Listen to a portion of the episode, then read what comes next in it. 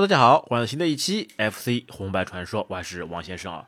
那么这一个月呢，感觉啊，我们一如既往的都是在说一些小游戏，哎，所以那么这一期我们依旧保持这个传统，那依旧来说这样一款小游戏。那么在 FC 的平台上面啊，之前我们玩的时候呢，有很多时候呢，发现哎，这款游戏玩起来体验感还是挺不错的，背景声音也是非常好听的。总有那么一些游戏啊。你对画面特别了然于胸，但是对这个游戏的名字呢，却是怎么也说不出来，或者说是怎么也想不起来。那么我们这一次的这款游戏呢，就是符合这样一个特性。那这款游戏的名字呢，就叫做《杀戮战场》啊。听到这个名字啊，肯定很多小伙伴们觉得很陌生。哎，《杀戮战场》这是一款什么游戏呢？但是只要我一说这个画面，大家肯定都会有所印象。它的画面是什么呢？一个竖版的运行的游戏，然后呢，你能看到一个像飞碟一样的飞行物，顶上还有一个雷达一样的东西在转啊转啊转着圈，然后呢，出现对方的敌兵呢，你可以发射子弹把它给打掉，或者关键来了，你可以发射一个震荡波把对方给吸收进来，变成自己的队伍来使用，哎。这样一个场景，一下子大家是不是都想起来了？哎，就是这样一款小的时候我们玩的津津乐道的游戏。那原来它的正式名字呢，就是叫做《杀戮战场》（The Field Combat）。哎，就是在田野当中的战斗。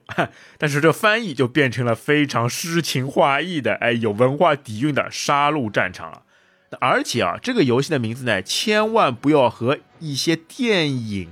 搞混，那因为在电影上面呢，也有一部专门关于越南战争的影片，名字就叫做《杀戮战场》。那其实啊，这是完全没有关系的啦。有的时候呢，网上有说这部游戏呢，就说的是越南战争的事情，其实完全不是，只不过是名字相似而已啦。虽然说，电影跟游戏啊，都是在一九八五年这个时间段里面来上映的啦。哎，那说到这个游戏呢，还是非常有典型的，我们只知道画面，不知道名字。因为像其他游戏啊，我们很多时候呢会起一些暗号，哎，比如说那个前线战争，我们就叫做那个打鬼子，或者说是那个越野机车，我们就直接说是开摩托车。但是这一款呢，就很难去给它起一个名字，叫什么呢？哎，叫 UFO 吗？哎，叫外星飞船吗？哎，反正我记得我小的时候呢，并没有什么外号来给到这部游戏，那最多最多呢，只能称之为外星人抓敌兵的游戏了。那其实这部游戏啊，在我印象当中啊，因为我之前自己的卡带上面呢是没有这款游戏的。那有一次呢，我到哥哥家里面去玩，哎，就在他的游戏机的卡带里面呢，哎，发现了这样一款游戏，一下子啊，我就深深的被这款游戏啊所吸引。哎呀，这个战斗方式哎，多有趣，多好玩啊！你除了可以去攻击敌人，还能把对方给吸收进来，变为自己的士兵来使用，一下子。就对这部作品产生了浓厚的兴趣。那之后呢，就在自己的家里啊，苦苦去钻研。那而且不得不说啊，这部游戏啊，目前来看啊，可能啊还是 FC 史上最老的 RTS 游戏了。那么熟悉 RTS，也就是即时战略游戏的模式的朋友呢，一定哎都是非常关注什么星际争霸啊、魔兽争霸啊。那么之前九十年代时候呢，肯定就是红色警戒了。那这部游戏呢，也是被称之为。R T S 的始祖，或者说是像素版的红色警戒了。那作为一个由你控制主角，然后你还有一大群的跟班，大家可以一起来进行一些团战，而且由于你的影响会牵涉到整个战局的形式，那这些不都是妥妥的计时战略的战斗方法吗？当你把自己队友所召唤出来的时候，不就是形成了一种在红色警戒里面自己召兵出团团战的这样一种方式嘛？那所以也正因为此啊，我当时啊就深深的被这种战斗模式所吸引。虽然在当时啊完全不知道什么这种即时战略的这种方式，哎，但是就觉得这样一个游戏方式啊非常新奇，非常有趣，哎，非常独树一帜，之前完全没有接触过。那所以在这个游戏上面也花了不少的功夫啊。那么在对的时候呢，以为自己的伙伴啊只能一个一个放出来，后来玩精通了才知道，这部游戏啊是可以一下子放出各种各样不同类型、不同种类的友军了，总共是可以达到五个之多，再加上那个直升飞机啊，还有那个飞行兵，还有飞行单位，那总共是可以放出六个单位，加上你自己七个单位一起来和对方进行团战。这样一下子啊，感觉就是把整个世界观、整个战场全部都充实起来，非常立体、非常庞大的一场战役了。那虽然说啊，你的伙伴呢都是由人工 AI、由电脑 AI 来控制的，但是架不住整个场面非常混乱的这种局面了。各种各样的子弹，各种各样的导弹铺天盖地的在整个画面当中出现的时候，其冲击力啊还是非常大的啦。只不过呢，你自己的伙伴啊放出去以后呢，很快很快就会被对方给消失殆尽。这也就不得不说啊，你自己召唤出来的伙伴呢，他们的 AI 啊实在是有点弱智了。哎，感觉当作为对手的时候。他们发枪、发子弹、走位都是非常厉害，都是非常准的呀。怎么变成自己人以后，哎，怎么分分钟就会被对方给迅速的给消灭掉了啦？那这个在当时啊也是非常令我们玩家吐槽的一个点了。那你自己发射的子弹呢，大多数都是空炮，而作为对手的时候，哇，这个真是一枪一个准啊！那就算是最普通的两只脚走路的士兵哦，发射一枪，如果不去躲避的话，也是能妥妥的打中你的啦。哎呀，想想在当时玩这部游戏，全部都是充满着回忆啊！可以说啊，这部游戏呢，可以列为哎我最喜欢的十大 FC 游戏之一了。那么也正因为此，为了更好的去玩这款游戏，更好的去钻研，我还特地偷偷的从我的哥哥家哎把这盘卡带给偷偷的拿回来了。那因为卡带还是比较大的啦，你正常拿的时候呢，肯定会被人发现的。那我怎么做呢？哎，我把壳子拆开。哎，把壳子又原封不动的把它放回去，但里面的芯片呢，我就偷偷的放在口袋里面带回去了。哎呀，那么这件事情之后被我哥哥发现以后，也没有少挨他的骂和少挨他的打了，这也是非常有趣的一段插曲了。那么想想看啊，这种哎比较奇特的、比较怪异的游戏是由谁来开发的呢？哎。那这也是之前我们在节目当中也多次提到过的那个奇葩公司，那个杰里科了。哎，大家还记得吧？杰里科公司就是我们之前在忍者查查玩跟忍者君上面所提到的这家奇葩公司了。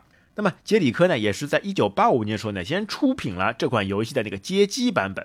那后来呢，再移植到了其他的家用机平台。那这当中呢，当然也包括了 FC 平台。那而且啊，总体来说，这次移植呢还是非常成功跟完美的。大多数在街机游戏上面的画面，一些游戏方式啊，基本来说都照搬到了 FC 平台上面。所以呢，也使得这部游戏在家用机平台上面呢也是非常的火热。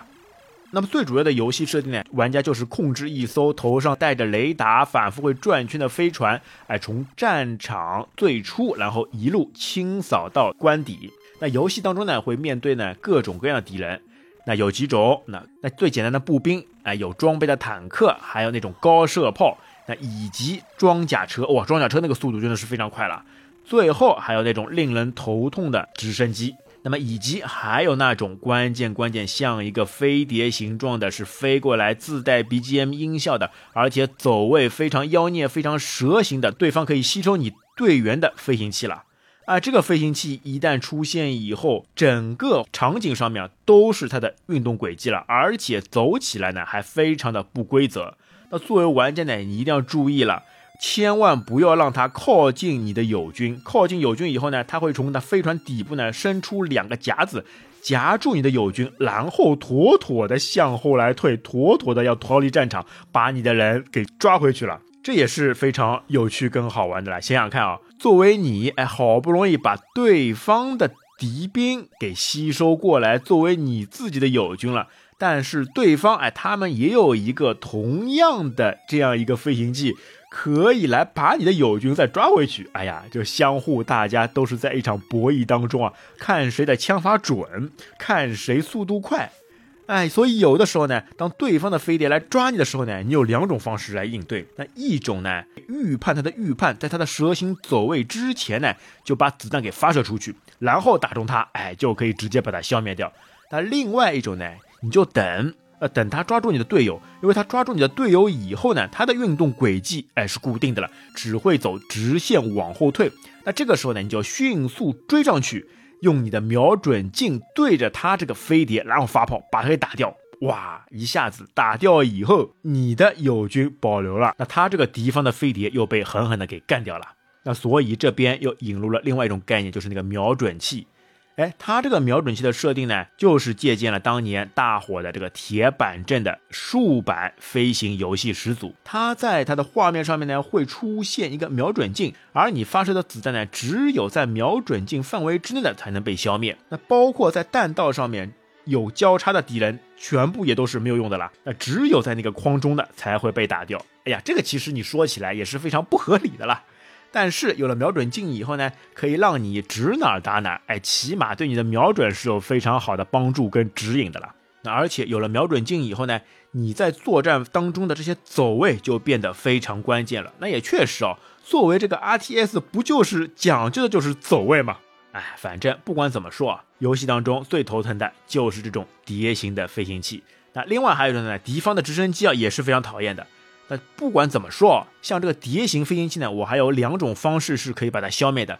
但对于敌方的直升机来说呢，那基本上啊，我在我的印象当中呢，只有很少一次两次，哎，可以把对方的直升机给打掉，其他时候啊都是不可能的啦。那因为对方直升机啊走位又快，然后又漂浮不定，哎，还能原地自转，你用炮去瞄它又瞄不准，而且根本没办法预判它的走位。所以打他还是非常困难的了。那不知道有没有小伙伴啊，是可以妥妥有办法来把他肯定干掉的？那欢迎在评论区跟我们留言，介绍一下你的经验，让我也学习学习。那而且另外一点呢，这个直升机呢还是不能被吸收的精英怪了。那和那个抓你的飞碟啊是一样的。像其他的敌兵、哎步兵、坦克、高射炮、装甲车都是可以直接被你吸走的了。而且说到这个吸呢，也比较有趣。你一旦把敌兵放在你的瞄准镜里面，然后按下按键，刷刷刷，会出现非常动听的这个音效。那只见你的飞行器顶部呢放出一个又一个光圈，那然后对方的这个人物啊就会被你吸进来了，而且能看到啊，那他被你吸的同时呢还会在打转，哇，真的像是被吸收进去一样的感觉了。那这也是我热衷于这款游戏的原因了，而且啊。当时流传过一种什么打法呢？哎，所有的敌兵啊，不用子弹去把它打掉，全部任何的敌兵全部要把它吸收进来，哈，那用吸收来换打斗，哎，这也是对自己最高境界的一种要求了。那其实你想想看啊，如果你把对方打掉，那没有花头的呀，哎，打掉以后他还会重新刷出怪来的呀。但是你把它吸收以后呢，你己方就会多一个可以作战的伙伴，这何乐而不为呢？那但是呢，在这个地方呢，有一个非常的关键点，就是你去吸收对方敌兵的时候呢，你是不能动的。所以说，在这样一个时间段之内，如果你正好在吸，然后旁边的子弹就是飞速的朝你攻过来，然后不幸你没有完成吸这个动作就被子弹击中的话，你就直接挂掉的了。所以呢，这也是一个鱼与熊掌不能兼得的问题。最好是把所有的敌兵全部吸过来，但是吸的这个过程往往就是你死亡的前奏了。这个时候你到底要怎么选择呢？后来才知道了，你就算再吸再吸，你最终最终作为你自己队友每一种兵种的最高是九，你是没办法超过九的了。那如果说你吸收进来以后抓进来以后又不把你的队友给放出去的话，那到后面就等于是爆掉了，那也就没有什么其他作用的了。那而且后来还发现一个好玩的是什么呢？一上手不要舍不得把你的友军给放出去。虽然说他们很容易被消灭，那一方面呢是你还可以再继续吸收。那而且满了九个以后呢，你再收也就是没有作用的了。另外一种呢，你只要把他们给放出去了。然后在他们被消灭之前，如果你可以快速通关的话，这些放出去的这些友军还会继续在下一关当中延续，它的数量是不会减少的了，不会因为你放出去以后而数量减少。这也是后面发现的一些小技巧啊。那现在想想，有的时候感觉这款游戏啊，还是会有一些比较奇怪的。你想想看，你吸收些小兵也就算了，哎，这个小兵个体比较小，那但是你像什么坦克、装甲车、高射炮这些敌兵也可以轻松来吸收。那你本身这个飞船啊，要做的多么大呢？哎，但是实际贴图看起来呢，又没有这么大，感觉哎，这一定是印度那边所开发的这个物品，可以在一辆小车当中装入无数多的人物了。那这当然啊，只是我自己瞎想八想的一些揣测、一些玩笑了啦。那么在游戏当中呢，千万不要去这么较真儿，因为这只是游戏而已了。那另外还有一个比较好玩的是什么呢？哎，我们的飞碟，我们的 UFO 一炮就可以击毁对方的任何的火力加强装备，但是有一点，它却不能击杀敌方的小兵。哎，大家有发现吗？你把小兵打掉以后呢，这个小兵啊，最多只是把他的武器给扔在地上了，然后就拼着命的往回奔，但是他没有死啊，他还奔的比原本来的时候还要快。哎呀，有没有趣？好不好玩？惊不惊喜？意不意外？这个小兵的防御力啊，难道比什么坦克、高射炮还要更加厉害的吗？那么，而且另外还发现一点，这个小兵好玩的是什么呢？哎，小兵出场以后呢，是拿着一个白色的一个火炮，啊，有点像那火箭筒啊，时不时的会向你发射子弹。但是他们并不是连续不断发射的。它发射一段时间以后呢，会停下来，然后挥动挥动手臂，嘿，哎，是不是把那个火箭炮举得累了，所以要稍微休息一下呢？那就是在这个时候，哎，趁着他们休息间断的时候，这个就是我们非常好的去把他们给打掉跟吸收他们的最佳时机了。那么我特别去查了一下资料。有一些介绍呢，说主角使用的这个战舰呢，叫做那个 Jesness，也就是可以称之为那个创世号。那它通过光波来吸收敌人的这个操作呢，对我来说啊，感觉啊就像是外星人入侵，那非地球人类的产物，那把人类跟装备全部抓过去进行研究，同时转换为他们非常有力的进攻武器呢。那其实呢，最后啊，我去专门看它的封面跟它的说明介绍。那其实呢，这还是原原本本的一场发生在地球上面的战斗。那这些时间点呢，可能是在未来的某一些高科技的时间段了。这是因为啊，从游戏卡带的封面上面来看啊，这还是非常朴实的一些地球人的画面了。那么好来，哎，另外一点，那说到杰里科呢，不得不提到他很多游戏的背景声音都是有非常大的这种建树的了。那么包括这一款游戏也是如此。那么这一款游戏的背景原声呢？那是由理查德·瓦格纳所推出的《女武神的骑行》。那整个游戏片段呢，全部是充斥着这首背景声音。那么《女武神骑行》的这段音乐呢，那还被搬上过电影。这就是呢，在《现代启示录》这部电影当中，从美国直升机突袭越南的那个镜头里面，它的背景声音正是《女武神的骑行》啦。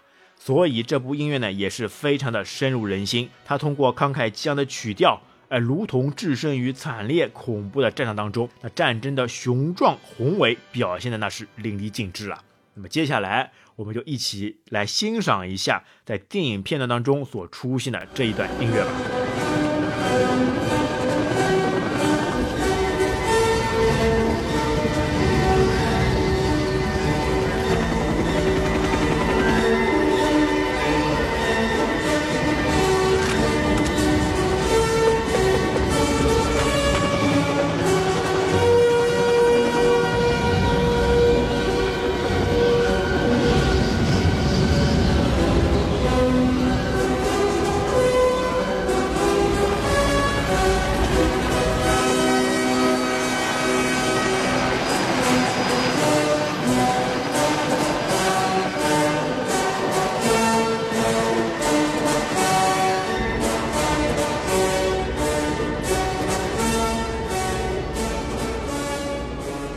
那有没有觉得被这首音乐所震撼到？是不是一下子就能宏观的展现出当时这个作战雄伟激烈的场景呢？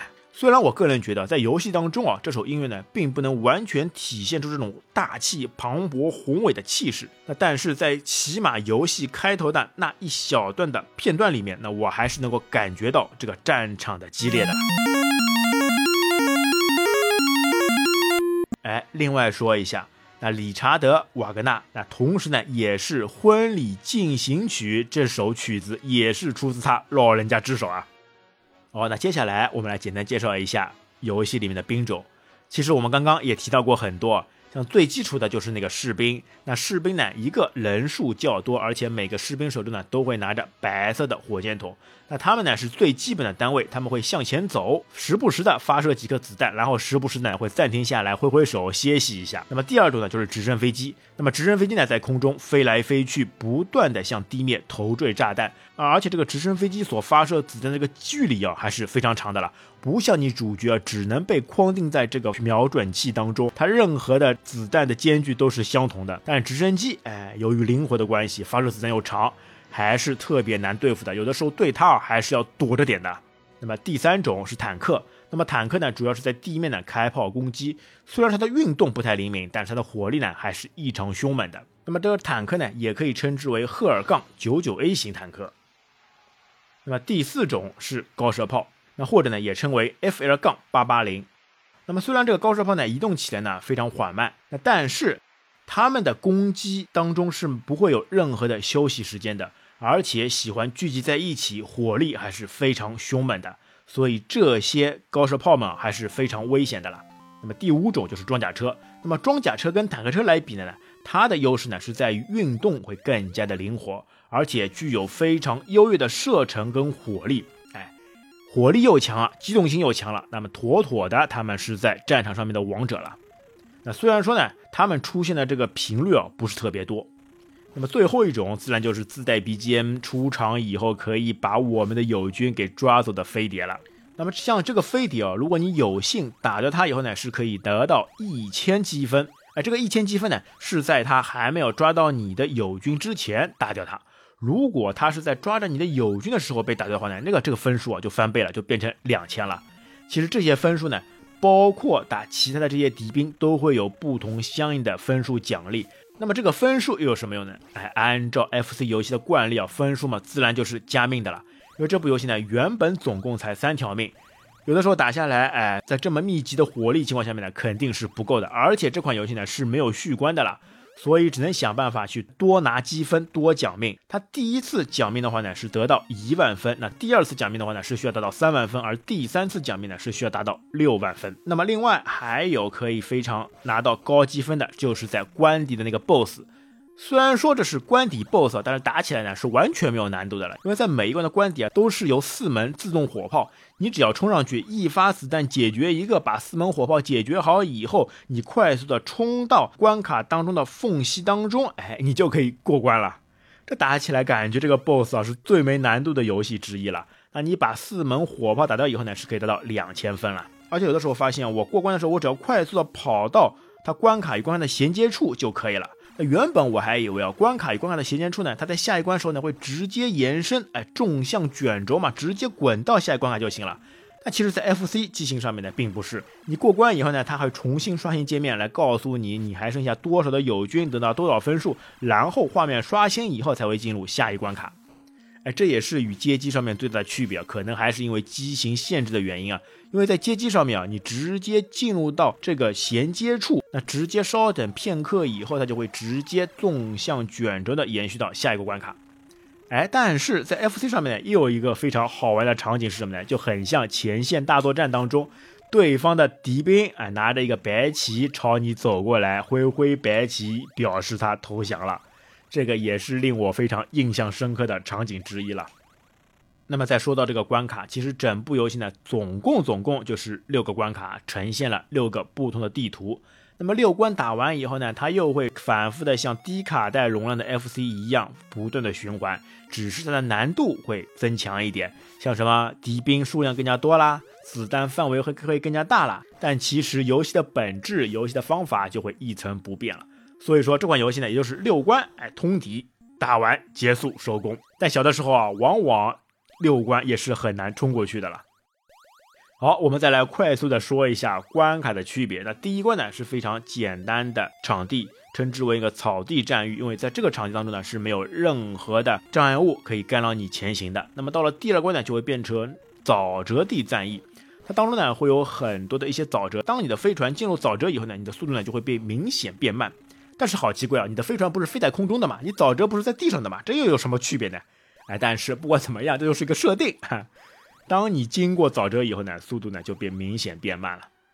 那么第三关呢是来到了山地战役，哎，当中会有很多的石头会阻碍到你的去路。那但是你发射的子弹呢，却是可以通过这些山地地形的了。那你一定要对地图有些见解，一定要绕开这个山丘，绕开这个山地，绕道而行。那最后跑到四门炮塔那边，把 BOSS 给干掉。那同样的第四关，哎，我也叫不出是什么地形了。它在游戏地图上面呢，就是会有很多的圆圈，哎，这个时候呢，当你的主机、当你的 UFO 撞到这些圆圈上面呢，就会被弹回来，感觉上面有点像漩涡一样的了。哎，千万不要被这个漩涡给卷进去。那其实呢，没关系，你只要一路正常往前，碰到了被弹出来，继续往上走，也是没有任何问题的了。那么第五关呢，就来到了钢铁之城。那这些呢，全部都是一些钢板了。那么对这个钢板呢，就会比较讨厌，特别是打到最后关底的时候，由于钢板跟它的炮台当中的间隙啊，你就不得不冲到钢板的上面。哎，你与钢板的距离呢非常近，如果你没有把它的炮台一枪一个给干掉的话，那往往它的密集火炮就可以把你立马见阎王。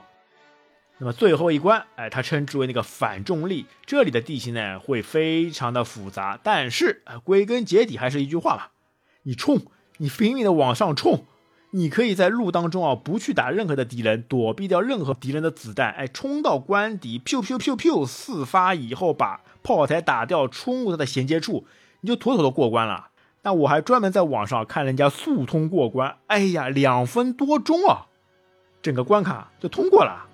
上手的时候就把所有你自己的友军全部放出来，等于是放一些烟雾弹，那迷惑住对方的士兵，吸引住他们的火力，然后呢，你就从侧边、从旁边，哎，用迂回战术，用曲线救国的方式呢，迅速的通到关卡底部，然后去把炮台打掉。那因为它这个游戏呢，依旧是继承了 FC 游戏里面的拖板机制。你往上面跑，你下面的这些友军呢，它会被自动会被拉伸到上面一个画面的了。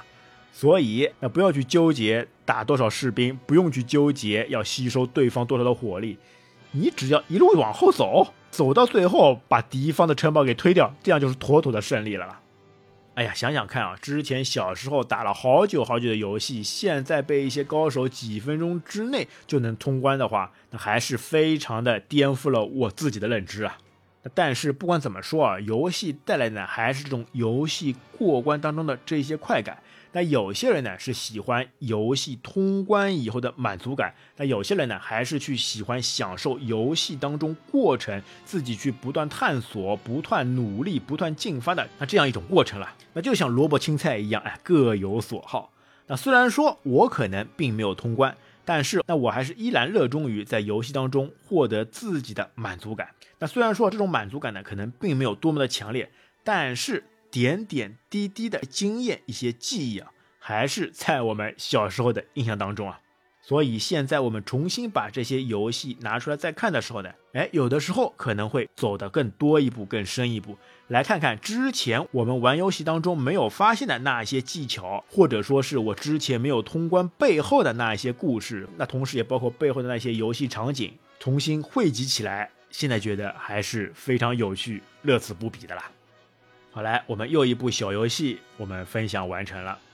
那么，作为最早期的 RTS 游戏的《杀戮战场》，那起码来说，带给我的印象还是那么的精彩，那么的好玩，那么的有趣。好，那么同样的，如果你对任何的游戏有任何的见解跟想法，也欢迎在评论区给我们留言，或者也欢迎你发送我们的 FC 二 NES at 幺六三的邮箱来给我们投稿。那让我们把原本的激情、原本的热血、原本的记忆大声的说出来吧。好，那本期节目就到这边，感谢大家收听，我们下期再会，拜拜。